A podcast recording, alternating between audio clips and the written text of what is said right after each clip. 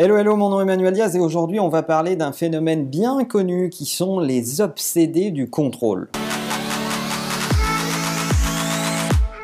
Je vois beaucoup de gens épuisés, débordés, à bout de souffle parce qu'ils sont dans l'exercice de leur travail obsédés par le fait de contrôler tout et n'importe quoi, surtout les choses qui ne les concernent pas. Les gens gaspillent une énergie dingue à essayer de contrôler des choses sur lesquelles ils n'ont aucune prise et c'est souvent les prémices de la maladie du siècle, le burn-out, parce que ça génère énormément de frustration, euh, ça crée de la culpabilité parce qu'on se dit qu'on ne contrôle pas ce qu'on aurait dû contrôler, que si on l'avait fait, on aurait eu un meilleur output et que les choses ne seraient pas arrivées, etc.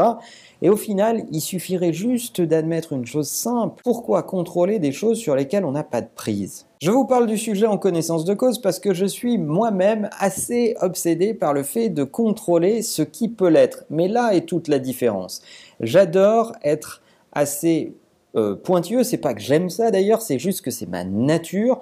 J'aime euh, m'assurer que les choses ont été faites correctement et comme elles pouvaient l'être dans le contexte donné. Et lorsque je prends un, un engagement, je le tiens jusqu'au bout dans un souci de contrôle. Mais je ne passe cette énergie que sur les choses que je suis sûr de maîtriser, sur lesquelles je suis sûr d'avoir un impact.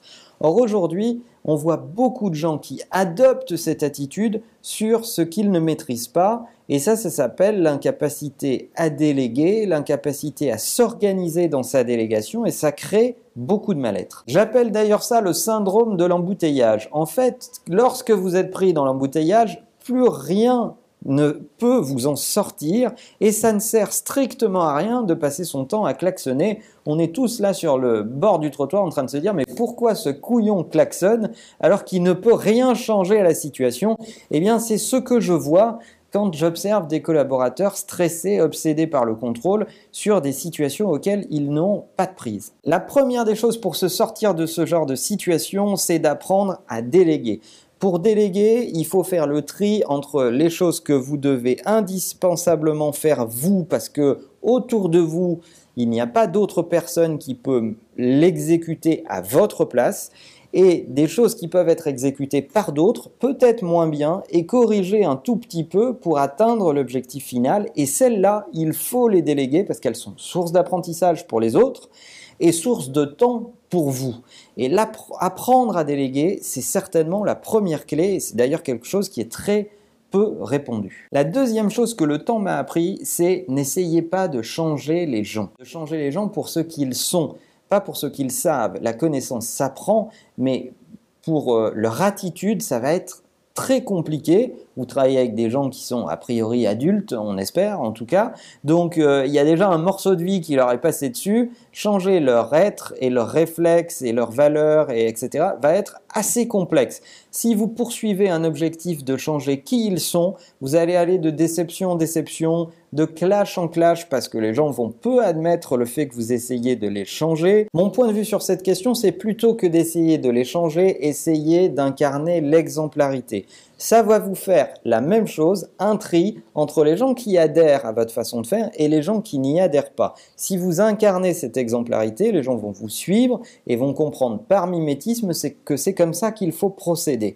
S'ils ne se retrouvent pas là-dedans, ils se lasseront, ils s'en iront, ils iront faire autre chose ailleurs. Essayez de les changer proactivement, c'est perdre votre temps. Enfin, dernier point, accepter l'erreur et l'apprentissage du moment qu'elle n'est pas mortelle. Il faut accepter que d'autres vont exécuter différemment et vont peut-être se planter à certains moments. Et si vous êtes bien organisé et si vous avez bien managé votre processus de délégation, cette erreur ne sera pas mortelle, elle sera rattrapable parce que vous aurez créé un moment de contrôle avant la deadline finale et ça sera même source de beaucoup d'apprentissage. Mais si vous êtes sans arrêt dans le reproche euh, de ne pas avoir suivi un process, de ne pas avoir suivi les directives, etc., vous allez créer beaucoup de frustration chez vos interlocuteurs. Laissez-les expérimenter des choses, laissez-les se planter, débriefer avec eux comme un coach le ferait pour leur donner les astuces et faire mieux la fois d'après. Et votre boulot est de rattraper quand il est nécessaire de rattraper. Si vous avez systématiquement des plantages sur les mêmes thématiques, vous êtes face à quelqu'un qui n'apprend pas de ses erreurs, écartez-le de votre écosystème, il ne sert à rien. Si vous êtes face à quelqu'un qui apprend systématiquement de ses erreurs et qui progresse, là, je vous encourage à le garder et surtout vous êtes certainement en train d'observer un champion et vous n'en avez pas connaissance encore. Le surcontrôle est le pire ennemi de la créativité et de l'innovation.